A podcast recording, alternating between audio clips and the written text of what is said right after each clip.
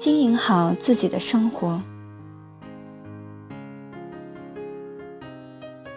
今天看到一句话：每个优秀的人都有一段沉默的时光，那一段时光是付出了很多努力，忍受孤独和寂寞，不抱怨，不诉苦。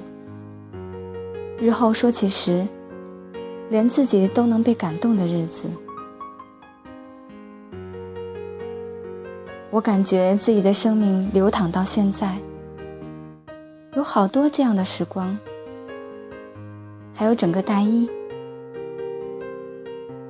大一下学期，很努力的在准备专四，很努力的在背诵新概念课文。很努力的在准备中口，那个时候，没有爱情，没有抱怨，整天踏实的安于自己的生活。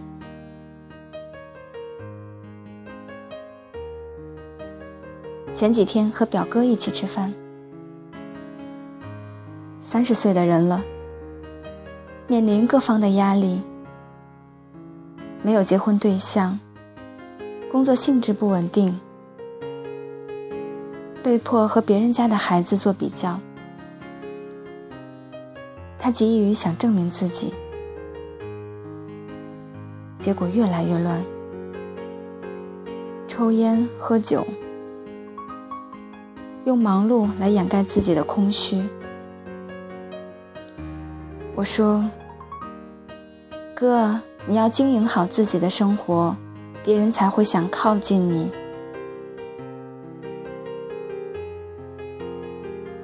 有一年的圣诞节，我许下的愿望是：爱我的人不寂寞，我爱的人也爱我。现在，那个黄色的小信封还在某个日记本中安然的躺着。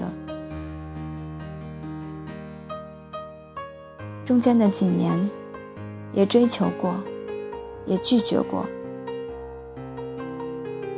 渐渐发现，不需妄自菲薄，不需积极戚戚，不倾倒，不卑微，不依赖，不嫉妒，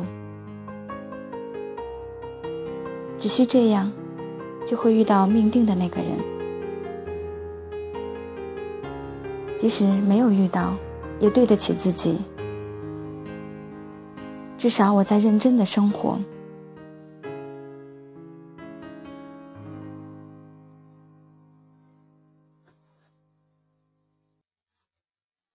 自信了，才能安宁。以前总觉得自己不够高，身材不够好，在美女面前总是自卑。后来渐渐看淡了。改变不了的，时间也留不住的，何必强求？腹有诗书气自华。有次做一个学校的现场翻译，在场五百多个美国小孩八十多个中国小孩还有各种领导、家长和老师。译的不算完美，但也算是落落大方、游刃有余。下会之后，每一个人都会对我说：“You are so brilliant，你很棒。”有一个小女孩从我旁边经过，对我轻轻地说了句：“You are pretty，你很漂亮。”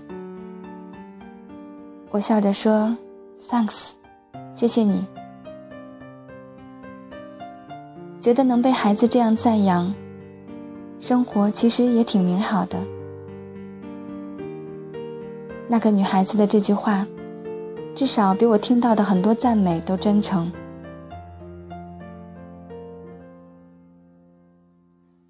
高中时，一个朋友说：“考试前的惴惴不安。”都源于对考试结果的惧怕，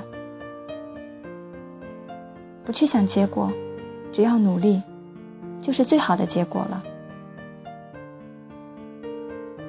从那以后，每次考前或者重要事件前的祈祷，我都只祈求上帝给我自己应得的结果。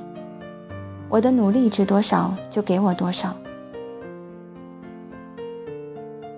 对于英语，不是一种匀速前进的方式。现在越来越忙，也越来越静不下来大规模的自习了。但是我很庆幸，有些很好的习惯一直伴随至今。每天背几分钟单词，每天看一篇雅虎新闻，每周听一个 TED 演讲，定期的口译练习。广泛的阅读，不明白的名词必定记下来，回来百度。所以遇到什么考试的或者问题，想想自己是这样走过来的，就没什么可怕的了。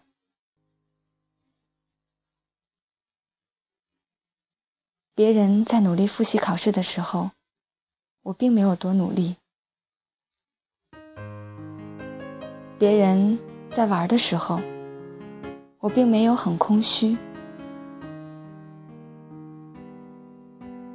只有内心足够强大，才能看得清，才能选得好。我觉得自己很幸运，在机会降临的时候正好接住了，但也因为很多东西得到的太简单，总有种不安全的感觉。阿芒说：“因为我们都是取了捷径的人，所以才有这种感觉。但是他随时都做好了回去做苦逼小程序员，整天写代码的生活。同样，我也随时做好了去做五十块每千字的笔译，或者去个不知名的教育机构讲新概念的准备。”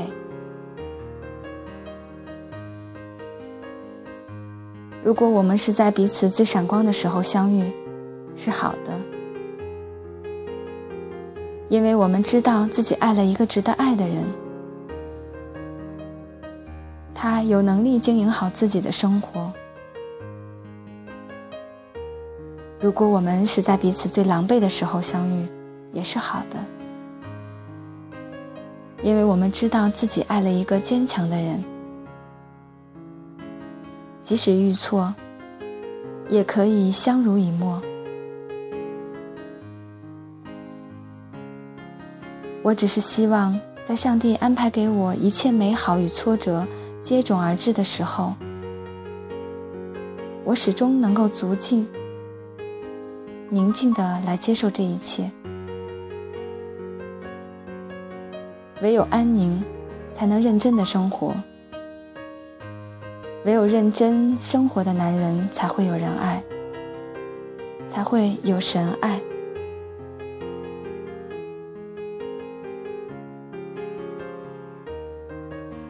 感谢您的收听，我是主播月轩，我们下次再见。